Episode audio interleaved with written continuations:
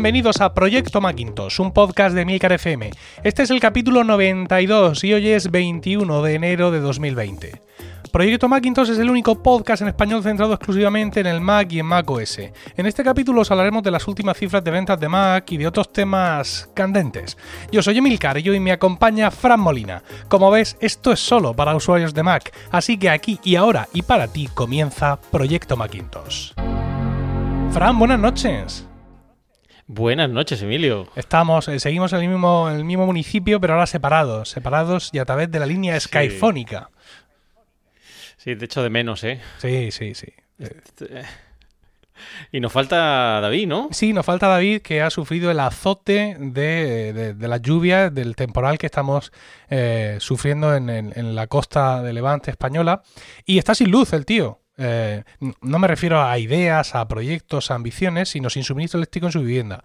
Y encima ha vuelto a casa después de una jornada increíble de darlo todo en el trabajo a muerte ahí con los compañeros hombro con hombro y un 5% de batería en el portátil. Así que eh, no va a ser posible. Además tiene una raya, una miserable raya de cobertura 4G, fan. No sé si has visto ahí que nos ha enviado la captura. Sí. Sí, sí, he visto que está bajo mínimos, pero en, ese coche que tiene tan moderno, ¿no tiene un, sitio para conectar el portátil o qué? Yo qué sé, yo no le quería apretar. Porque, tú, imagínate, claro, tendrá que guardar la batería para mañana. Si no, si no va a poder cargar el coche esta noche, lo mismo se queda bloqueado en casa. Bueno, bueno, no hagamos, no hagamos bromas sobre coches eléctricos porque le pueden sentar mal a nuestro invitado de hoy, Paco Culebra. Buenas noches. Buenas noches, ¿qué tal? Me estaba riendo bastante con el tema. Para los que no conozcáis a Paco, Paco es un compañero de Milcar FM y es el, presentador de nuestro podcast Plug and Drive, nuestro podcast sobre movilidad eléctrica. Y hemos invitado a Paco Culebras aquí esta noche eh, para reírnos un poco más de David así y porque nos ha dado la gana. Básicamente eh, va a participar con nosotros en el programa y bueno, pues más adelante vais a ver, vais a ver por qué. Y vamos a no demorar mucho ese momento. Si os parece, vamos a hablar un poco de algunas de las cosas que traemos para vosotros hoy, noticias, eh, chascarrillos, etcétera. Vamos a empezar con una aplicación, una aplicación muy curiosa que se llama Front and Center. Es una aplicación que podéis encontrar en la Mac App Store y es una aplicación que va a cambiar el comportamiento de las ventanas de Mac OS para que vuelvan a ser lo que seguramente nunca hemos llegado a conocer. Esto ha sido una iniciativa de John Siracusa, que es un programador, eh, bloguero y sobre todo más conocido por participar en varios podcasts de tecnología, entre ellos Accidental Tech Podcast. Y eh, este hombre eh, está en macOS desde antes de, de macOS 10, es decir, desde la época del macOS Classic. No sé si alguno de vosotros es tan antiguo en el sector. Fran, tú no, ¿verdad? Mm, yo, yo, yo a esa no llego, ¿qué va? Yo lo sí que los usé en la universidad. Sí, en la universidad. Bueno, pues cuenta John Siracusa que él estaba encantado porque cuando tú eh, activabas, hacías clic sobre una ventana de una aplicación, todas las ventanas de esa aplicación venían al primer plano, ¿vale? Entonces, desde que eh, esto cambió, ¿vale? Él está penando por, por, por, por, las calles, llorando, agitando cadenas hace ya años, ¿eh? Y él ah, siempre, esto muy mal todo.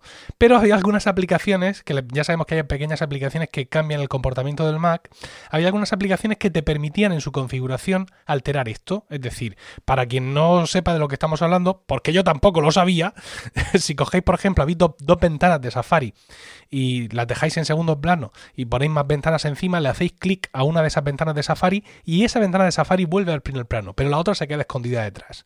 Esto al parecer a John Syracuse lo tenía amargadísimo. Entonces ha ido sobreviviendo como ha podido hasta que ha llegado Catalina y ha eliminado todas las posibilidades de aplicaciones antiguas que conseguían hacer esto para él. Entonces ha liado a un amigo suyo que es programador y le ha programado esto. ¿Vale?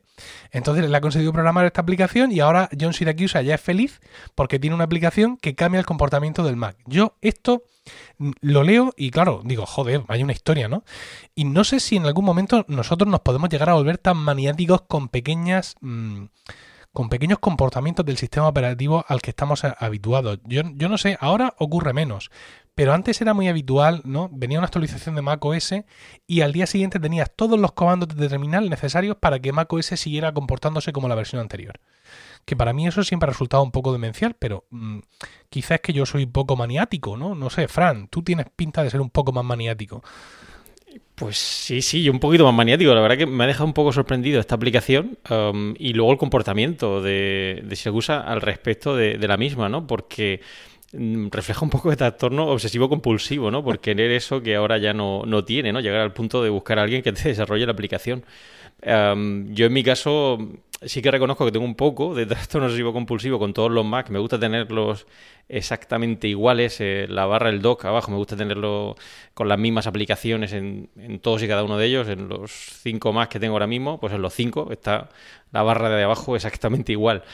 Pero por eso digo que me sorprende un poco llegar al punto de pedir a alguien que te desarrolle ¿no? una aplicación para que haga precisamente esto, no sé. Em, sorprendente, diría es yo. Es que además la pone en la Mac App Store. O sea, sabedor o, mm, de que hay una legión de gente por ahí igualmente desequilibrada, ¿vale? y que están desesperados porque al hacer clic en una ventana, todas las ventanas de la aplicación vuelvan a primer, a primer plano. Eh, ¿Tú también, Paco, te estás rascando la cabeza mientras escuchas todo esto o, secretamente compartes este tipo de, filias de John Siracusa por estos pequeños cosas del sistema operativo que en un momento dado te pueden, te pueden cautivar para siempre? A ver, yo entiendo que, pueda tener sus manías, ¿no? Y, cuando tienes tu, sistema configurado a tu manera, pues eh, te cuesta conservarlo así. Pero lo que no, me cabe en la cabeza es que conserve esta manía desde, desde hace tanto tiempo, ¿no? Tiene mucho tiempo para acostumbrarse a, otros, a otras formas de hacer las cosas y, me sorprende, ¿no? Que, recupere esta, esta funcionalidad después de tanto tiempo que tampoco es una, es una cosa súper necesaria, ¿no? La, la, la, cosa más, más chocante que recuerdo yo sobre este tipo de temas es el, tema del scroll, del scroll del, ratón y del trackpad. Desde hace ya unas cuantas versiones de macOS, el scroll eh, de, nuestros trackpad y nuestros ratones se asemeja a lo que hacemos en las pantallas táctiles. Es decir, cuando tú quieres bajar en un, en un iPhone o en un iPad abajo del documento, tú coges el dedo y tiras hacia arriba. Digamos que sería lo mismo que harías con un folio que tuvieras delante. Mientras que en los ordenadores el comportamiento era, era la inversa.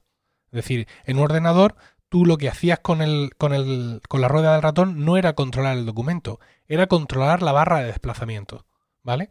Entonces, en un momento, en una, en una versión de, de macOS, alteraron esto. Ya sabemos que macOS mm, lleva ya mucho tiempo eh, confluyendo con iOS y bueno, también se armó la de iOS Script, ¿no? Y por supuesto, mm, aplicaciones para cambiar la orientación de ese tema. Y fíjate, a mí me ha pasado justo al revés. Eh, al irme a Windows, he estado buscando para Windows las aplicaciones que me permitieran allí cambiar el comportamiento del ratón de Windows. Al igual que también estuve intentando que cambiar otras cosas, pero mira, al final he desistido. Es decir, he llegado al, al, zen, por así decirlo, de usar Windows como hay que usar Windows, con toda su historia, con hacia donde el ratón va por defecto y todo eso, y no volverme loco cuando me siento en el Mac. Al menos eh, en lo que es el tema de salud mental, por ahí no, no voy a ir. Pero eso, de, eso del cambio del ratón, mm, recuerdo que en su momento también hizo que corrieran ríos de tinta. Y bueno, como tú dices, Paco, no esperaba encontrar una antiguaya del pasado eh, de esta forma, pero bueno, aquí está, ya os digo, Front and Center, está en la Mac App por si alguno no tiene suficiente con sus propias manías y quiere que, se le contagien también las ajenas, puede entrar ahí y buscarla y descargarla. Eh, otra, otra cuestión, ahora vamos a hablar de noticias, y es que en las betas recientes de macOS Catalina, eh, macOS Catalina 10.15.3, ahora mismo nosotros tenemos instalado los que estamos actualizados al último grito, la 10.15.2, contiene referencias de algo llamado modo Pro un modo Pro, ¿vale? Que, eh, digamos, funcionaría en los ordenadores portátiles y que podría ser activado o desactivado por el usuario. Sería algo, digamos, parecido, un, controlador parecido al modo no molestar o al modo night shift. ¿Qué es lo que hace este modo Pro? Bueno, pues lo podemos suponer. Lo podemos suponer porque se han encontrado strings en, esta versión, se han encontrado textos y hay uno que dice básicamente las aplicaciones pueden correr más rápido, pero la batería puede bajar más rápido y el ruido de los ventiladores puede incrementarse. Luego también otro mensaje que parece ser que es el que saldría en pantalla cuando activas el modo Pro diciendo límite de velocidad de los ventiladores anulado, que es como, como muy mensaje de, de la nave, ¿no? Cuando la, estas películas de ficción donde la nave habla y tú vas por ahí por los pasillos huyendo de los aliens y de pronto la nave dice auto, autoexplosión en 5 segundos. Pues eso, límite de velocidad de los ventiladores anulado. Eh, al parecer, como os ha dicho, mm, no solo es un, check más como estos modos de no molestar Night Shift, sino que además, si activas el modo Pro y no lo desactiva, se desactiva solo al día, eh, al día siguiente. Eh, digo que esto está para los portátiles, pudiera ser que en realidad esté solo para el MacBook Pro 16 pulgadas, o también, según Mac Rumors, dicen que ellos, aparte de todo esto que digamos que está ahí porque se conoce, ellos han recibido un rumor en concreto, un anónimo, que dice que es posible que el Mac Pro también tenga un, eh, un modo eh, Pro también para poder activarse, lo cual, pues, eh, digamos que mejoraría la potencia, pero claro, a costa de dejar que los ventiladores rujan por así decirlo, y a costa en un momento dado de perder batería. Eso en un Mac Pro no te preocupa, pero en un MacBook Pro pues evidentemente en un portátil sí te tiene, te tiene que, preocupar. Yo no alcanzo a ver digamos esto, entiendo, no sé cómo lo veis vosotros, que será algún tipo de overclock, ¿no? De esto que hacíamos o yo hacía antes en los PCs. Sí, tiene pinta. Eh, en el caso, me sorprende un poquito en el Mac Pro, pero en el MacBook Pro menos, porque además creo que ya lo hablasteis aquí antes de que yo llegara a Proyecto Macintosh eh, y David y tú los problemas que yo tuve recurrentes con el MacBook Pro 2018 con respecto a la temperatura. Y recuerdo que una llamé a, David bastante preocupado porque tuve que hacer dos reemplazos.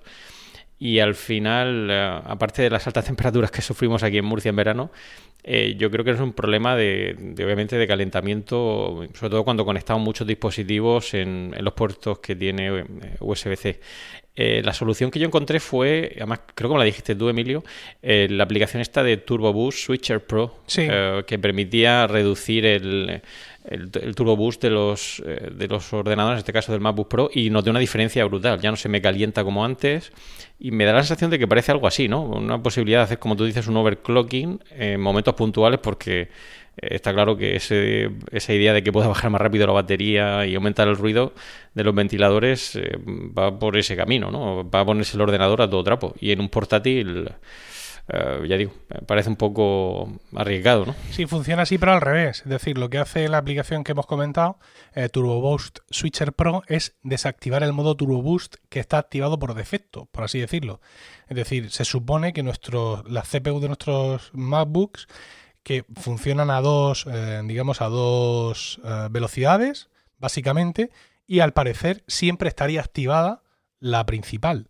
Eh, a mí se me, yo lo tengo siempre activado así, sin ningún problema, pero cuando se me va acabando la batería, me ofrece deshabilitar el modo, el modo Turbo Boost. Noto el ordenador un poquito más torpe, levemente más torpe, pero efectivamente ese 9% que me da de batería me dura mucho más en el tiempo de lo que yo esperaba. Y esto sería al revés, hacer un overclock. Yo no sé, eh, Paco, tú que sin hacer spoiler, tú que eres experto en esto, si nos la podemos jugar, sobre todo en ordenadores como portátiles, con el tema del recalentamiento interior. Bueno, es una cosa mm, complicada. Yo más que un overclock lo vería como una, liberación de, limitaciones que, que, pueda tener el portátil, esos ajustes que, Apple siempre, siempre efectúa en sus sistemas para, alargar la batería y hacer un compromiso entre, entre velocidad o rendimiento y, batería, ¿no? Yo ese, ese modo Pro lo vería más como, como eso, ¿no? Como, una, como un levantamiento de puertas y, y, que ande lo que, lo que pueda, ¿no? Lo que pasa es que, claro, eso puede afectar eh, seriamente las, los componentes y, bueno, como le pasó a Fran, ¿no? Pues eh, recalentar sistemas y, provocar problemas, ¿no? Eso no sé si a la larga le puede, le puede llevar a Apple em, pues eh, problemas con, con, reemplazos, etcétera. Quizá, digamos, este riesgo justificaría el hecho de que una parte de, de, la noticia dice que estaría solo disponible en el MacBook Pro 16 pulgadas. Digamos que es un ordenador eh, más nuevo, por así decirlo, más controlado, mm, con digamos que, no es simplemente una actualización de modelos anteriores y donde Apple ha podido hacer cambios interiores, aparte, digamos, de los obvios que ya conocemos, de los, marcos de la pantalla, el nuevo procesador, el nuevo teclado, eh, pues quizá ha habido algún cambio más, alguna cosa más que no ha podido estar de inicio y que se lo van a preparar en modo actualización ahora con la, con la 10.15 10.15.3, que por cierto creo que la última beta, mm, no sé si ha habido alguna reciente, no, creo que fue en diciembre. irían un poco retrasados, pero bueno, ya sabéis que en Apple en Apple eh, chapan en, Navidad, llega un momento en que se va la gente y a tomar por saco. Pero bueno, en cualquier caso vamos a ver eh, si esto sigue así, porque el hecho de que aparezcan las últimas betas tampoco significa que vaya a salir en las siguientes versiones, ¿no? O incluso podríamos, ya por soñar a tope, pensar que la 10.15.3 no va a salir sino hasta que salga el MacBook Pro de 14 pulgadas, porque ya existe un rumor fuerte de que evidentemente Apple va a completar su gama MacBook Pro, al igual que ha hecho actualizando el de 15 a 16 con nuevos componentes, etcétera, pasaría del 13, digamos, al 14, ¿no? Y quizá el 14 venga acompañado con esa 10.15.3 y aprovechen para inaugurar el modo Pro para, evidentemente, los MacBook, los MacBook Pro. Eh, y bueno, vamos a, si os parece, a seguir con, con, los temas que traíamos, y es que bajan las ventas de Mac en el último trimestre de 2019. Bajan las ventas, no un disparate. Es decir, en el último trimestre Apple vendió 5,26 millones de Mac y en el mismo trimestre del año anterior, que siempre la comparativa que se hace, vendió 5,43 millones. Es decir, que sigue por encima de los 5 millones de Mac vendidos, que para cómo está el patio no está mal. Su cuota de mercado ha bajado un poco, ¿vale? Del 7,9% al 7,5%. Y lo que llama la atención principalmente de esta noticia no es ya que las ventas de los Macs hayan bajado un poco, sino que ha coincidido con que por primera vez desde 2011 las ventas del mercado de PC en general, es decir, incluyendo Apple, han subido. Han subido y esto digamos que se eh, justifica por el tema de que Windows 7 ha dejado de tener soporte. No me gusta mencionar ese nombre en estos salones, pero es una realidad. Windows 7 ha cesado su soporte y la gente que tiene más o menos dos dedos de frente busca eh, irse a Windows 10. Lo mismo estaban con un equipo un poco más antiguo y dicen, pues mira, ya me lo compro, me lo compro todo. Apple sigue siendo el, eh, el vendedor de PCs, vamos a llamarlo así, número 4 en el mundo, detrás de Lenovo, HP y Dell y eh, bueno, pues mm, comenta la noticia, y aquí quiero mm, tener un pequeño debate con nosotros, dice que las ventas han bajado a pesar del lanzamiento de nuevos modelos de MacBook, ¿no?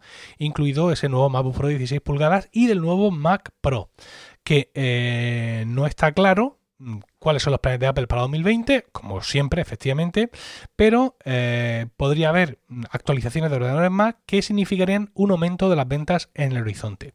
Y yo querría abrir un pequeño debate con vosotros por este tema de las ventas, ¿no? Porque eh, cuando tenemos estas cifras de ventas de Apple podemos redactar una noticia o justo la contraria. Hay dos factores que se pueden tener en cuenta o no, en general, a la hora de justificar o de comentar las subidas y bajadas de ventas de los Mac. La primera sería la ausencia o presencia de modelos nuevos. Y la otra sería la escalabilidad o reparabilidad de los equipos. Es decir, si yo mi equipo lo puedo hacer crecer con el tiempo, fácilmente le puedo actualizar el almacenamiento interno, fácilmente le puedo actualizar la RAM, voy a estar menos dispuesto a comprar un equipo nuevo. ¿Vale?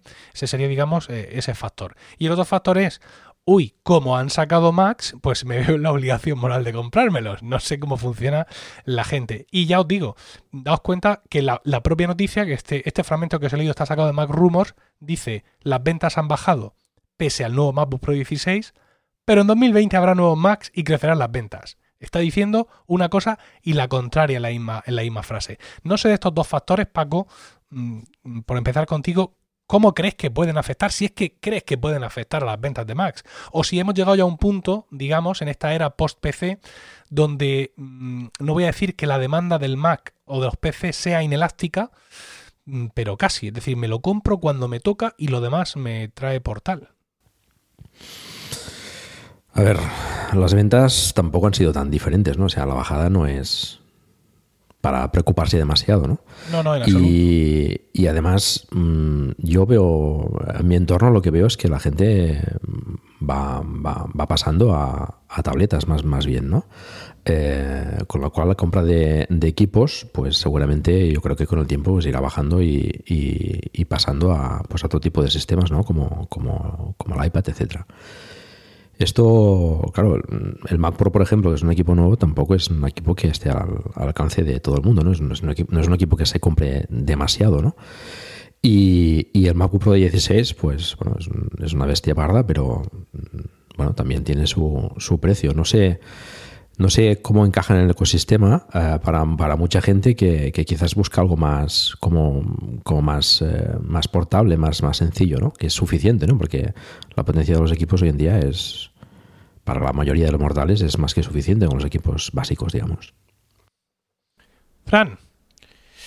Ah, yo coincido también en parte con lo que dice Paco, es decir, obviamente hay un descenso, está ahí, en la cifra tampoco es descabellado, o sea, no es una cifra muy importante, pero eh, quizás sí que nos da pistas sobre la tendencia. Como dice Paco, hay obviamente un movimiento eh, por parte de los usuarios hacia compras de otros dispositivos tipo tablet para hacer las mismas eh, cosas que a priori estaban haciendo con, con ordenadores, ya sea portátiles o sobremesa. Eh, pero es, un poquito preocupante. Yo, la verdad es que dándole vueltas al asunto, hace poquito también escuchaba em, a Max Parky en, su programa y hablaban también de la cifra de negocio. Ya sé que aquí no podemos hablar de dispositivos iOS, em, pero superan ya con creces la cifra del 55%, ¿no? con respecto a la cuota de, de, la cartera de productos de la empresa Apple. En este caso lo que estamos viendo es que o, reconduce un poquito su, su, gama de productos, obviamente esta cifra puede que, que, sea una reducción incluso mucho mayor. Eh, esto a mi parte me preocupa. Yo lo que veo es que ya no tanto la ausencia de nuevos modelos eh, o la reparabilidad, sino hasta qué punto Apple va a condicionar la renovación eh, o, la actualización, mejor dicho, de, ordenadores con el sistema operativo. Es decir, que si de alguna manera el sistema operativo nos va a condicionar o nos va a obligar a cambiar de, ordenador, porque mientras podamos hacer lo mismo, al igual que ocurre con muchos dispositivos iOS, los podemos alargar hasta el infinito y más allá, porque un ordenador de hace tres años, cuatro años puede funcionar más o menos igual que uno que tenemos hoy en día. Ahora bien, si el software nos limita, ya la cosa cambia. Vamos a estar forzados en cierta medida a cambiar de, hardware. Tú, Frank, mm, llamarías como yo he llamado, eh, o te atreverías a calificar de inelástica la demanda del Mac o incluso del mercado del PC en estos momentos. Eso quizás es más arriesgado, ¿no? Porque el mercado del PC en general, el PC con Windows tiene otros nichos de, de, mercado muy distintos. Pero el Mac en concreto, ¿tú crees que se está llegando a esa inelasticidad de la demanda? Sí, pero, obviamente por lo que dice, porque en PC hay varias alternativas, es decir, no hay un único dispositivo, hay varios dispositivos tipo um, convertibles, ordenadores dedicados solo con um, sobremesas, portátiles, etcétera, pero en el caso de Mac es que es totalmente inelástica, es decir, que yo creo que va a ser más el condicionante del software, es decir, si Apple realmente eh, nos obliga cada cuatro años a cambiar el ordenador porque las aplicaciones que tenemos no corren en el ordenador que hace cuatro años compramos, pues tendremos que cambiarlo. Aquellos que seamos fans de la manzana no nos veremos en otra que, que cambiar el ordenador. Pero si no se da el caso, eh, yo auguro un descenso importante de venta porque no veo esa necesidad imperiosa de cambiar de dispositivo. Fran nos ha dicho que tiene 5 Macs, eh, lleva poco tiempo aquí en Proyecto Macintosh, pero ya vamos conociendo que es, mm, más o menos como el SASI, solo que más alto y aquí en Murcia. ya llega un momento en que ya las diferencias se difuminan. Pero tú, Paco, ¿cuál es tu, cuál es tu, digamos, tu cuadra ¿no? de, ordenadores? ¿Qué, es lo que tienes? Em, bueno, tengo en casa tengo dos Macs de dos iMacs de 27 pulgadas eh, del 2009 y todavía están rindiendo perfectamente. Tengo un Mac mini de finales del 2012 y el equipo con el que nuevamente trabajo y, hago otras cosas, ocio y también grabo Plug and Drive, por ejemplo, pues es un MacBook Pro de 13 pulgadas de 2016. Eso en cuanto a Macs. Eh, bueno, después tengo también multitud de dispositivos iOS y, Apple TV para, para el resto de, bueno, de, de usos, ¿no? Pero esa es mi... Y una, una pregunta, Paco, ya que has dicho los dispositivos que tienes y en, línea con lo que he dicho yo antes, ¿tú crees que hay mucha diferencia en cuanto a rendimiento de los dispositivos que has dicho antes en un uso normal? No digo de aplicaciones específicas. No, no, no hay demasiado. A ver, también hay que decir que yo los Macs que tengo, por ejemplo, tienen Core i7 y bueno, los he, los he, ampliado de RAM, les he puesto SSD y también el Mac Mini también es un i7, con lo cual, o sea, cuando, cuando yo compro un, un, equipo Mac intento comprar el más alto de gama que, que, me, que me, pueda permitir para, para, precisamente eso, ¿no? para que pueda durar el tiempo que, que sea necesario. Eh, los iMacs de 2009 hace, pues ya tienen 11 años, ¿no? Eh, y, y, están rindiendo perfectamente. Este, estos dos equipos también los tenemos en el trabajo tengo también la suerte de poder trabajar con, Max y, sin problema. O sea, mm, pero sin ningún tipo de, de, decir, bueno, pues eh, eh, va más lentos o... No, no, es que no hay necesidad en absoluto de cambiarlos. Eso sí, te digo, los he empleado con, con SSD, lo cual está una segunda vida mm, espectacular. Pero es que a eso me refiero. Mm. Claro, es que yo, vamos, tengo un caso particular. A, mi padre recuerdo que le regalé un, un iMac 2008, eh, o sea, que tiene ya 12 años. Um, y bueno, efectivamente le hice una actualización de SSD que, como bien dice, rejuvenece eh, cualquier ordenador y en este caso un iMac no fue una excepción. Y yo creo que cualquiera de los dispositivos que tengo en casa de esos Mac, si lo pusiera al lado, en un uso normal, no varía mucho en cuanto a rendimiento. Ahora bien, eh, yo sé que si mi padre llega al caso, mm, no puede utilizar algunas de las aplicaciones que hoy en día utiliza, pues em, me veré obligado a, buscar una alternativa. Pero mientras tanto, él sigue tirando con el, con el iMac y sigue rindiendo. ¿eh? Hay una, una cuestión, Paco. Eh, dices que tu día a día lo haces con ese MacBook Pro 13 pulgadas de, de 2016. Sí. ¿tú, ¿tú, te sentirías tentado, mm, digamos, mm, por puro placer, por así decirlo, a irte a un MacBook Pro de 14 que saliera ahora, porque entiendo que, como dice Frank, quizá por funcionalidad no. Yo tengo mi MacBook de 12, que ya sabéis que yo estoy aquí también como Siracusa eh, metido en este y me va a costar salir, pero es que mm, luego aparte el entorno no acompaña. Es decir, insisto, más allá de cuando yo o luego vaya a exportar este podcast eh, por encima de los 30 minutos con 3, 4 pistas, etcétera, más allá de eso no le veo eh, no le veo problema en mi día a día con un MacBook que tiene un procesador M5, ¿vale? Entonces tú verías, tú tienes algún motivo por el cual decir, a ver si sacan el de 14 mm, que me cambie? Por placer, sí, pero por necesidad ninguna. O sea, el, MacBook Pro 16, eh, de 2016 va, perfecto, no, no, tendría necesidad. Sería más, más por, pues, pues, pues eso, por, pues, por cacharreo y porque, pues, bueno, cambiar a un equipo más nuevo, pero por necesidad, mm, en absoluto. Cumple perfectamente con todos los requerimientos que yo, que yo uso al día a día sin ningún tipo de problema. Claro. Yo es que veo una diferencia aquí importante. Hemos nombrado aquí el, el, mundo PC y es que hay una diferencia sustancial. Es que hay gente que con un ordenador, ya digo, para un uso ofimático normal, un coste medio, vamos a hablar de un portátil de unos 400, 500 euros, eh, si le saca una vida útil de tres años, pues ya casi que lo ha amortizado, ¿no? Pero es que en nuestro caso hay que sacarle mucho, mucho el pringue para que en esos 3-4 años realmente merezca la pena renovar el dispositivo. Y claro, ahí está el caso, que si no nos vemos forzados a cambiarlo, eh, esto no es como usar y tirar. Y hay gente que en esos 3-4 años, pues si el ordenador deja de funcionar, pues como lo ha amortizado, como bien decía en su momento eh, Carlos Burges aquí en Proyecto Macintosh, si ya le ha sacado una rentabilidad, pues a por otro, lo tira y, a por otro ordenador. Pero es que nosotros realmente eh, sería un desembolso muy importante. Cualquier dispositivo de la gama Mac, ya en punto de precio de partida, que es, muy elevado.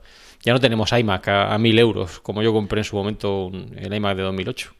Ya, pero yo, mira, yo tengo muy claro, o, por lo menos eh, tengo, tengo muy clara la creencia de que eh, la gama Mac va a cambiar mucho en los próximos lanzamientos. Quiero decir que lo comentaba esta mañana en el Daily. Eh, el Daily de hoy, por si no lo habéis escuchado, hablaba de estábamos buscando un iMac para eh, pero Luis Alba, para nuestro diseñador. Y estamos viendo las posibilidades que hay con los equipos nuevos. Y yo le decía a él y a la audiencia que tengo mucha fe en que los próximos Mac van a cambiar la relación precio-componentes y que nos vamos a encontrar con cosas mucho más razonables como el MacBook Pro 16, que ya sabéis que yo lo considero un ordenador barato, porque en el precio franquicia de partida 2.699, que es el precio estándar, tiene 16 GB de RAM y ya te incluye SSD, aunque solo sea de 256 GB. Con tan poco, ¿no? Nos, contentamos los, los, maqueros, ¿no? Entonces creo que en ese sentido sí vamos a ver esto. No creo que bajen de precio nominal, pero sí creo que vamos a mm, empezar a recibir mucho más por el mismo precio que estamos pagando. Porque si no, no hay forma de que mm, ante alguien que tiene, digamos, cierto, cierta anchura de bolsillo, eh, se acabe comprando otra cosa que no sea MacBook Pro 16. Porque ahora mismo si tú lo comparas con los precios de lo que te ofrece el MacBook Pro de 13 actual o incluso el MacBook Air, la sensación que te da es que te están robando. Claro, pero es que yo estoy viendo ahora mismo la página web, has hablado del, del iMac y esta mañana te he escuchado en el Daily eh, con, la duda que tiene Pedro Luis y, los Fusion Drive. Y claro, es que ahora mismo yo me meto en la página web de, Apple y el iMac más económico que puedes conseguir son 1305,59. Claro, um, eh, yo dudo mucho que Apple vaya a bajar ese precio. Y claro, amortizar esos 1.305 euros con un precio de partida de ese iMac es duro ¿eh? para cualquier usuario. Yo recuerdo haberlo comprado a mil euros. Ya sé que obviamente hay temas de inflación que hay que considerar, etcétera, pero ah, yo dudo. Sí que es verdad que puede que aumente, la, como bien dice, la relación precio-componentes, pero mm, bajarle el precio nominal, como dices, lo veo complicado. No, no, no, si yo no creo que baje. Yo lo que digo es que, que al final mm, te va a resultar, mm, digamos, más, más interesante. Mira, yo, yo compré dos iMacs. En toda mi vida he comprado dos iMacs. Mi primer Mac fue un iMac y el siguiente otro iMac. Me gasté lo mismo en los dos equipos, unos 1.500 euros. Y en los dos casos era, digamos, el segundo de la gama, el de en medio, por así decirlo, el más equilibrado. Si tú ahora te vas con 1.500 a ver qué iMac te dan, ¿vale? Eh, te dan el del monitor más bajo, como a mí me ocurría en su momento, es decir, yo no me compré el iMac más grande, en aquel momento también había dos tamaños de, de pantalla, pero eh, el que me llevo es absolutamente disappointing, porque me llevo un ordenador que hoy, en 2019, tiene un i3 de 4 núcleos que a mí me tiene que bastar para toda mi vida, porque insisto, estoy con un M5, ¿vale? Pero no deja de ser, quiero decir, cuando me compré el MacBook estaba pagando ultra portabilidad y aquí parece que estoy pagando pantalla retina exclusivamente, porque me han metido un i3 de 4 núcleos que le sobraba por ahí, memoria de 8 GB y un disco duro, o sea, duro. No sé si se ha oído el golpe, porque en vez de peana hoy estoy usando jirafa. ¿vale? Porque me doy cuenta que toco mucho la peana. En estos momentos necesitaría peana para que se me escuchara el golpe. Un disco duro. Señores, en 2019, que sí, que dos puntos Thunderbolt y la pantalla Retina 4K, mm, que no corta el mal sino vuela, pero da la sensación de que, oiga, ¿qué está pasando aquí? Que son 1.500 euros, ¿vale? Que quiero decir, que, no son cuatro duros. Y me estás vendiendo un i3 y un disco duro en 2019. Y luego la reparabilidad, que lo han mencionado también antes en, eh, al principio de, esta sección, es que en, el iMac, como bien has dicho esta mañana, si no me equivoco, solo el de 27 pulgadas realmente podemos actualizar eh, la memoria. La memoria, ¿no? Este ya se queda así, muerto para toda la vida. ¿no? Este claro, no tiene manera. claro, y eh, mientras que un iMac, ya digo, el de 2008, pues ahora mismo yo sé que lo actualicé de RAM varias veces. Tenía cuatro slots, si no me equivoco, y lo puse a tope. Y probablemente tenga más RAM que uno de estos iMac que, que venden ahora. Entonces, claro, si Apple nos condiciona la reparabilidad o, por decirlo de alguna manera, la mejora que podemos hacer en el dispositivo y estos precios tan altos, eh, yo auguro que esas ventas no van a mejorar mucho, ¿eh? Mm. Yo le decía... Es por ser pesimista, pero vamos. Claro, yo le decía a Pedro Luis, más allá de que tengas o no el dinero, es decir, él quiere un 27 pulgadas, vete al 27 pulgadas más bajo que hay. 2.099 euros. Vamos, vamos a olvidarnos del dinero un momento, vamos a no ser tan marxistas. Eh, le quitamos el tal y le pones 512 de SSD. Precio total 2.459. Venga, los tengo. Y yo le decía, si el, no te estoy diciendo que no te lo compres por nada, te lo estoy diciendo porque es que estoy seguro que la, opción que nos va a dar el mercado mm, dentro de tres meses es muchísimo más longeva. No te estoy diciendo que este Intel Core 5 de 6 núcleos de octava generación a ti no te valga, porque estás ahora mismo con un procesador que será pues, de, de 4 o 5 generaciones anteriores pero mm, quizás si te esperas un poco vas a obtener mucho más por el mismo dinero.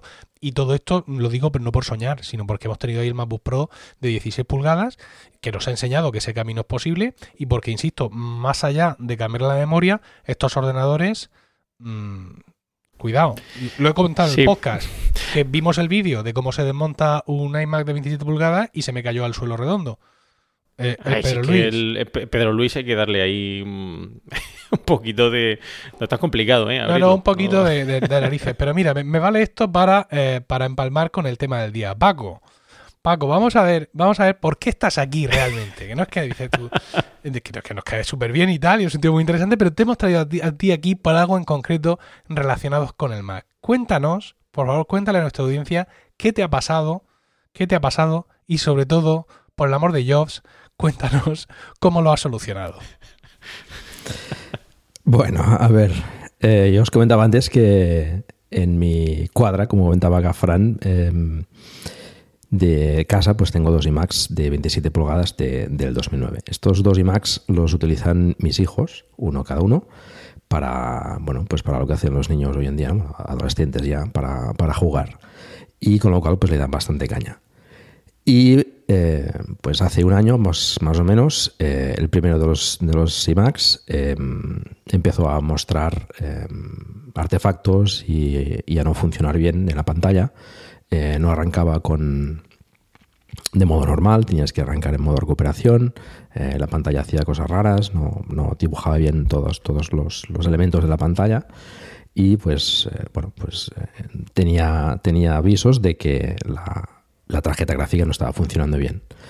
Y esto en un iMac, pues que es tan, tan compacto, ¿no? Pues, bueno, da, un poco de, de repelús, buscando información y tal, pues eh, vi que, podía solucionarse. Una forma es pues enviarlo a reparar ¿no? y pues pagar lo que tenga que pagar por, por cambiarle la tarjeta gráfica. Y otra era hacer un experimento que, bueno, quizás a algunos les pueda parecer eh, curioso o, loco, difícil, pero loco, loco, por ejemplo, podríamos decir loco. También, también, también, también. No es una cosa, no es una cosa nueva, ya se hace desde hace tiempo, pero bueno, era básicamente eh, meter la gráfica en, el horno para, poder eh, solucionar el problema de, de, la tarjeta gráfica. Bien, cuando dices, Paco, disculpa, meterla en el horno, vamos a explicar a la audiencia que no es en sentido figurado. Por ejemplo, a veces se dice, por ejemplo, en, el terreno futbolístico hay un árbitro que ha cometido un error muy grave en un partido y se dice que lo dejan en la nevera, ¿vale? Como que lo dejan tres o cuatro partidos sin arbitrar, ¿vale? Y luego ya vuelve a los terrenos de juego. Pero no lo meten en una nevera al árbitro, ¿vale?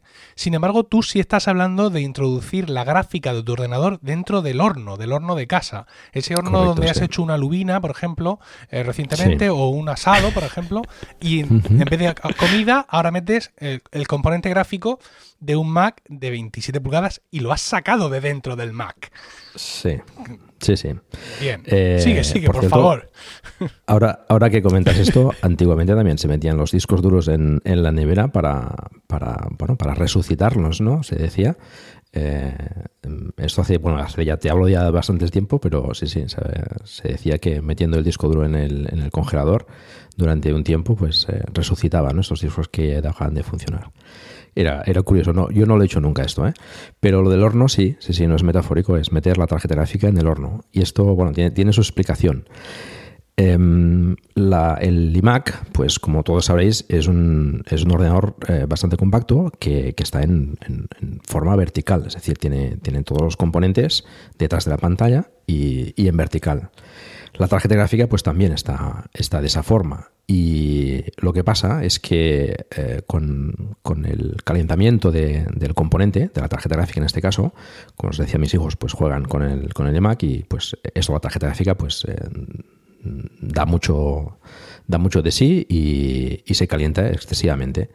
Entonces, eh, esto, pues, el calentarse y el enfriarse, pues, los contactos, digamos, de la tarjeta gráfica con, lo que es el, el, chip con, con, el zócalo, pues esto se va, se va, se van creando como microgrietas que va perdiendo contacto de, lo que es el chip de, la tarjeta gráfica con, con, el resto de la tarjeta.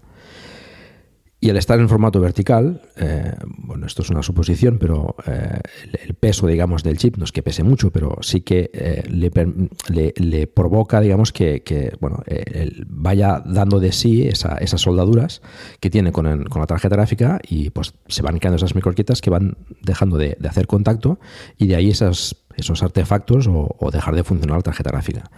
Y esto ya pasa desde hace mucho tiempo, ¿eh? no, no es nuevo de, de, los iMacs, ¿no? Hay tarjetas gráficas pues, que van en los PCs, por ejemplo, pues, eh, de formas eh, inversas, etcétera. Y esto, pues, a la larga, pues, si le das mucha caña, pues acaba, acaba pasando esto.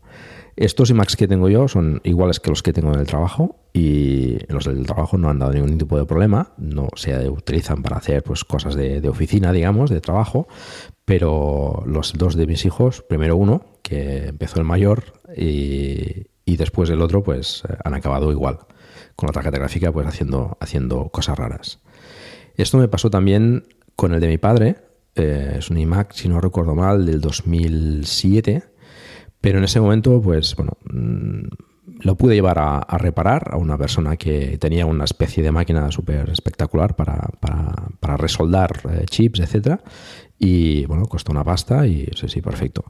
Pero en este caso, pues eh, buscando información, que lo podéis encontrar en iFixit, por ejemplo, pues te decía que, que estas soldaduras, eh, metiendo la tarjeta gráfica en el horno, eh, pues de forma horizontal, se calienta y por lo tanto la soldadura se va, digamos, como fundiendo y pues restaura, digamos, las conexiones de, la tarjeta gráfica con, con, el, chip. Y bueno, pues hace un año lo, lo hice así y funcionó perfectamente. O sea, el ordenador está dando todo lo que puede y, sin problema. Le puse además uno de estos programas para aumentar la velocidad de los ventiladores, para evitar problemas en el futuro. Se lo puse también al otro iMac de, mi otro hijo y pensé que a lo mejor con el segundo iMac pues no tendría que, hacer lo mismo. Y bueno, este, este diciembre pues lo mismo. Problemas con la tarjeta gráfica y el mismo proceso. En este caso, los iMac de 2009, que yo recuerden, tienen la pantalla con imanes, ¿no? Es este de poner en la ventosa y sacarlo para afuera y luego ya, ya te las compongas. ¿Cómo, ¿Cómo, es la tarjeta gráfica? Explícanos un poco para quien, quien las personas normales que nunca hemos visto un iMac por dentro, porque no vamos desmontando iMac por la vida, explícanos un poco cuando llegas a esa parte, cómo es que está metida, eh, de qué forma, qué forma tiene y todo esto. Bueno, el, de hecho el proceso es, a ver, no es difícil, pero tampoco es para gente que, no esté acostumbrada a hacer este tipo de cosas, ¿no? Yo entiendo que Pedro Luis, pues por ejemplo, le, le, debe repelús, digamos, ¿no? De desmontar el, el iMac y tiene sus pequeños inconvenientes. Hay conectores que son un poco delicados y hay que ir, con, mucho cuidado para, desmontar la, la pantalla. Esto, como decías, va con imanes, necesitas una ventosa, tiras y, y bueno, sale el cristal y, sin problema. Tienes la tarjeta madre, digamos, de la, lo que es la, la, placa madre del, del, ordenador en la parte más, más baja. Eh, bueno, os puede indicar, por ejemplo, dónde está la memoria que, que entra por debajo y los conectores que, que, tiene por detrás. Bueno, pues en esa zona más o menos central eh, está la placa madre y la tarjeta gráfica está justo encima y está conectada pues eh, verticalmente. Eh, es, una, es, una, es una tarjeta, es una tarjeta, un componente típico de un circuito con una especie de disipador bastante grande que, va hacia, hacia la parte arriba derecha y que permite refrigerar la gráfica en la medida de lo posible. Es una tarjeta, pues, no sé, te puedo decir como un paquete de tabaco, quizás un poco más grande, de tamaño. Mm, desmontarla tiene su historia y hay que ir con, cuidado. En el primer caso tuve que desmontar la placa madre, o al menos es lo que vi claro. Eh, en esta segunda vez no creo vi que no, no, era, estrictamente necesario desmontar la placa madre, que, tiene también su historia y tiene bastantes conectores eh, internos. Y hay que ir con cuidado, sobre todo con el, con el conector del sensor de temperatura de la placa de la tarjeta gráfica, que está de, por detrás, digamos, ¿no? por, por, eh, por dentro de, del, iMac. Con lo cual Quitarlo es relativamente fácil, pero volverlo a poner cuesta un poco. Pero bueno, con un poco de maña se puede hacer. Y, nada, es, quitar, de hecho la tarjeta gráfica, si no lo comáis, en tres tornillos o cuatro y tiras para arriba y, sale todo el, todo el pack de tarjeta gráfica y disipador. Eso después lo, lo quitas el disipador. Esa tarjeta gráfica entre el disipador y los chips pues viene con una especie de, pasta, ¿no? Bueno, Apple utiliza unas almohadillas de silicona que con el tiempo pues se han degradado. Entonces, eso hay que retirarlo todo. Mm, además, para volverlo a montar, pues eh, no haría el contacto mm, correcto que tendría que hacer. Hay que limpiarlo todo con, alcohol isopropílico para ir bien. Lo quitas, lo limpias todo eh, y la tarjeta gráfica se queda pues eh, solo con, con, circuito y, la, y el chip y los chips de memoria de la tarjeta gráfica, etcétera no hay nada de plástico, no hay nada que, digamos que en el horno pueda, pueda arder o pueda, pueda fundirse o cosas así. Es todo pues, circuitos eh, impresos y, los chips. Y esto lo pones en la tarjeta, en, la, en el horno, con unos elevado, con yo utilicé unos, unos unas bolas que hice con, papel de aluminio a 200 grados, precalientas el horno como si tuvieses que hacer una, pizza y, 10 minutos. Y en ese tiempo, em, pues eso, la, soldadura se, se se funde. No es que se funda mucho, pero lo suficiente como, para restablecer todos los contactos que, tiene el chip. Y, ya está. Después hay que volverle a poner tarjeta ahí, pasta térmica. Y yo compré una especialmente diseñada para sustituir las de las almohadillas estas de, Apple. Eh, podemos dejar si queréis las, en las notas del programa la, la, pasta que utilicé. Y, lo hice de forma generosa para asegurarme de que la refrigeración después eh, fuese lo mejor posible. Y, ya está, montarlo todo y cruzar los dedos y sin problema. En las dos ocasiones el, el, iMac ha vuelto a la vida sin, sin gastarme, bueno, lo que vale la, la, pasta, que no sé si eran 14 o 15 euros, una cosa así. Y pensar, Fran, que te hemos dicho a ti cosas por tú poner un inocente SSD. Ya ves, ya ves. De todas formas, tengo, tengo aquí algunos comentarios ¿eh? que hay que hacerle a Paco. Voy a hacer aquí un poco de, mm, de abogado del diablo, ¿no? Porque efectivamente yo sí que he abierto dos iMac, uno de 2011 y el de 2008. Em, efectivamente con los imanes y las ventosas no es muy complicado. Eh, pero un problema que tiene recurrente el iMac de, 2008-2011 hasta que cambiaron el modelo al, Unibody, por decirlo de alguna manera, este que es más finito, es el tema de la, de la temperatura. Los componentes están puestos, eh, como bien ha explicado Paco, em, pues en la parte más baja está puesta la placa base y luego por encima estaría el disco duro. Y claro, es que es un horno, o sea, no solo la tarjeta gráfica, es que el disco duro, que además, si no me equivoco, los que montan estos ordenadores iMac son de 7200 revoluciones, se pone a arder, se pone muy, muy caliente. De hecho, el iMac que yo tengo, eh, que todavía mantiene el disco duro porque lo puse por el USB tercero, el, SSD, eh, por la parte de atrás es que es un horno. Supongo que en tu caso, Paco, pasará igual, ¿no? Cuando lo pones por detrás de la mano estará ardiendo el ordenador, ¿verdad? Bueno, en, en, este caso, al, haber cambiado a SSD, mm, no se calienta tanto. Eh, el disco duro no, no, no, no, le afecta tanto esto. Pero bueno, sí, sí, sí, se calientan. Hay que aprovechar también, ya que lo, abres, para limpiar ventiladores, etcétera. Ahí se, se, suele acumular bastante, bastante pues, polvo, etcétera. Y, y sí, sí. Tienes que tener, bueno, eh, obviamente, os que has dicho ahí algo lo del tema de la pasta térmica, hay que tener cuidado no ponerle demasiado, ¿eh? porque lo digo para nuestros oyentes, si se animan a hacer esto, demasiada pasta térmica es contraproducente, que al final eh, eh, lleva a cabo el efecto contrario al esperado, ¿no? Entonces no hay que, no hay que pasarse. y luego yo un eh, justita. Siempre dicen que una especie de, lenteja, ¿no? Un poquito más grande. Y, sí que diría yo, yo he abierto también un, esto creo que no lo sabe Emilio, un Mac Mini 2014, que lo habré abierto y cerrado. ¿No lo sabes? no, ¿por qué lo has abierto cerrado? ¿Qué te ha hecho a pues ti? ¿Qué te ha hecho a ti ese Mac Mini de 2014 para que tú lo abras y lo cierres? Pues precisamente que llevaba un disco duro mecánico y había que ponerle un SSD. Y pasaba algo similar a la iMac, hay que desmontarlo completamente, eh, sacar todas las piezas para simplemente cambiar el, el, disco mecánico y poner el SSD. Y claro, lo hice varias veces, por eso de que, no sé, por probar, ¿no? Como 7 o 8 veces. Y uno de los problemas que tiene es que tanto montar y desmontar estos ordenadores no es como los PCs, supongo que Paco lo entenderá perfectamente si los ha abierto, es que las conexiones son distintas, no son como las que conocemos, los que hemos montado y desmontado PC, ¿no? Con, con sus cables eh, SATA, etcétera, son cables que son muy delicados. Lo ha explicado muy bien Paco con el tema del sensor de temperatura. Es que hay que tener muchísimo cuidado porque si no lo haces con unas pinzas o una espátula, eh, al final te lo cargas. Hay, hay, sensores todavía más, más delicados que los de temperatura, que son, por ejemplo, el de sincronismo vertical de la pantalla, que es, es un conector, es, es, como una como estas eh, estos circuitos que vienen eh, como flexibles para conectar, por ejemplo, una pantalla o una cosa así, y, son súper eh, súper eh, delgados, ¿no? Entonces, para, para, para, sacarlo no es demasiado problema, porque tiras y ya está, pero para volver a meterlos y que haga la fuerza suficiente, más de uno se, se lo ha cargado. es para como papel de fumar. Es que, de hecho, si lo estiras como con demasiada fuerza también se rompe. O sea, es, es muy delicado. Por eso yo diría que, abrir y cerrar demasiadas veces también es eh, contraproducente, porque luego al final los tornillos acaban eh, teniendo problemas a la hora de enroscar, etcétera, y no, ajustan igual. Pero bueno, yo, yo, veo, yo tienes todo mi reconocimiento, Paco, porque yo no me atrevería a meter un, una tarjeta gráfica en el horno, eh, más que nada porque mi mujer me mata.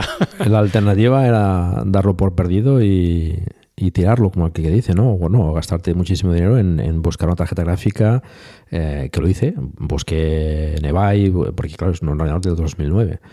Eh, y bueno, salían, salían precios desorbitados, ¿no? Para poder cambiar la tarjeta gráfica y tampoco estás seguro si, si, si va a ir bien, ¿no? Porque te vendían una tarjeta gráfica usada, que bueno, te pueden dar garantía y tal, pero era complicado. Entonces la alternativa era mucho peor, ¿no? Y, Sí, sí. y además, eh, eso tampoco se me ocurrió a mí. Es decir, yo busqué información y lo vi por internet y mucha gente que eh, está en iFixit, lo podéis buscar en iFixit con, con iMac 2009, eh, Videocar Repair, por ejemplo, y, y allí lo explican perfectamente. Y muchos casos de, de muchísima gente que, que haciendo lo mismo, pues eh, le ha, le ha, le ha funcionado. Yo en los dos casos que he hecho ha funcionado perfectamente. El, de, el primero que hice lleva un año mi hijo también jugando sin problema, sin dar ningún tipo de problema. Hay quien dice, esto hay que advertirlo, que, que no, que es contraproducente eh, meter la tarjeta en, el horno en el cual cocinas también, porque se ve que, que puede llegar a, a, pues a desprender ciertos gases. Eh, pero bueno, he visto información contradictoria en este sentido en, por internet, no, no, pero no sé exactamente a qué atenerme. Yo ya lo he hecho y de momento estamos sanos y estamos bien, no sé. Eh, hay, hay, que limpiar bien la tarjeta, eso sí, eh, con, con, alcohol isopropílico y dejar que no haya restos de, de nada y, ya está. Pero bueno, el iMac ya, ya se desmontó para cambiar el SSD, para, para, para limpiarlo alguna vez también, eh, en fin. Si se hace con cuidado, no tiene por qué haber problemas. Bueno, pues nada. ya está. Así se hornea. no, no hay, no hay más que contar. Oye, no funciona, se desmonta, se le da un golpe de horno y para adelante. Ya está. Y, ya está. y, y luego, sí, sí. y luego caen las ventas de los Macs. Y es que hay gente como Paco horneando las tarjetas gráficas. O sea, bueno, que, claro, sí, podría ser un motivo. Eso no lo, en, en, el pequeño debate no lo hemos eh, puesto como factor, ¿no? Hemos hablado de la ausencia de nuevos modelos, de la ampliabilidad de los equipos, pero del horneado de los componentes no se está hablando lo suficiente. Y quizás bueno, es por ahí por donde veces... Apple se les están escapando los millones de dólares. ¿eh? A veces se quejan, se, nos quejamos de, de, la poca reparabilidad de los, de los iMacs y mira, mmm, quizás no sea tan poca, ¿no? Claro. Hombre, aquí hay una oportunidad de mercado, ¿no? Igual que hay libros de recetas de la Thermomix, pues libros de recetas de los iMac, ¿no? Bueno, Quizá... eso también. El, el, tiempo y la temperatura que tiene que tener la tarjeta en el horno eh, claro. también es motivo de debate, porque claro, hay gente que a lo mejor lo ha hecho a 8 minutos y, y, ha tenido problemas, ha tenido que volver a hacer un segundo cocinado. Eh, esto lo buscáis en internet, eh, cocinado, horneado o, o bake en, en, en, inglés y encontraréis múltiples eh, entradas. Y te, te, digo, de gente que lo hace desde hace muchísimo tiempo. Claro, lo mismo incluso por marca. Por marca, por ejemplo, la Radeon Pro Vega es más a fuego lento, ¿no? Luego hay otra que es más con el grill, ¿vale? Exacto. Luego habrá sí, otra pues. que es, es, en plan asado argentino, que es como muy poquito, como desde lejos. Y en fin, todas estas cosas. Madre mía, madre mía, ¿con qué gente me junto? Y yo, me, yo que me siento un héroe de leyenda porque a un MacBook Pro de 13 pulgadas, que esto lo desmontan los niños ahora en primaria, si los padres dan el permiso parental, claro, eh, le puse un SSD y ahora estáis aquí. El otro desmontando eh, los iMac, que eso del demonio que no hay quien lo sabrá, y tú horneando las gráficas. Pero bueno, en fin, eh, el mundo Mac, el mundo de los usuarios de Mac es eh, múltiple y variopinto y una de las labores de Proyecto Mac es traeros aquí a estos especímenes eh, en cautividad momentánea para que podáis estudiarlos y comprar datos con ellos. Eh, como podéis suponer, eh, Paco Culebras está en estas redes sociales del señor y eh, podéis escribir comentarios múltiples en Emilcar FM para preguntarle, para, como dice Fran, eh, cualquier receta de cocina que, vosotros tengáis por ahí pendiente de, de llevar a cabo con, con alguno de, de, de, vuestros componentes favoritos. Pues bueno, pues quizá eh, Paco puede contar la marca del horno, quizá esto sea importante, ¿no? Eh, bien, y todas, bueno, estas, no. todas estas cosas. La marca del horno es importante, evidentemente, pero sí que quizás podemos darle eh, una idea o una oportunidad a los oyentes para que, que tengan, a lo mejor, iMacs que, que empiecen a, a, sufrir estas, estas interferencias o estas imperfecciones en la gráfica para, para, pues para intentarlo y, y ahorrarse unos, unos euros. Bueno, pues si queréis pistas sobre este curioso procedimiento, ahí en los comentarios de, del podcast en emilcar.fm barra proyecto Macintosh y Paco en Twitter es arroba Paco, Paco Culebras. Paco, muchísimas gracias por venir a Proyecto Macintosh a contarnos estas cosas tan interesantes. Ha sido un honor estar aquí con vosotros, que os, bueno, escucho Proyecto Macintosh desde el principio y, y ha sido para mí pues un placer estar con vosotros aquí. Fran, muchas gracias. Mira, te teníamos pues, te teníamos por las nubes y ahora mismo acabas de quedar como un Boy Scout al lado de Paco. Sí, sí, al lado de Paco Culebra yo soy un Boy Scout. Vamos, o sea, nada que ver. Buenas noches, Fran. Buenas noches, Emilio. Un placer. Gracias, Paco. Venga, vosotros. Muchas gracias. Muchas gracias, queridos oyentes, como siempre, por el tiempo que habéis dedicado a escucharnos. Hasta el mes que viene. Aquí termina Proyecto Macintosh. Gracias por el tiempo que habéis dedicado a escucharnos. Tenéis nuestros datos de contacto en emilcar.fm barra Proyecto Macintosh, donde también esperamos vuestros comentarios. Hasta el próximo programa, que será seguramente dentro de un mes, recibe un afectuoso saludo de todos los que hacemos Proyecto Macintosh. On the back cover of their final issue was a photograph of an early morning country road, the kind you might find yourself hitchhiking on if you were so adventurous. Beneath it were the words, Stay hungry, stay foolish. It was their farewell message as they signed off Stay hungry, stay foolish. And I have always wished that for myself. And now, as you graduate to begin anew, I wish that for you. Stay hungry, stay foolish. Thank you all very much.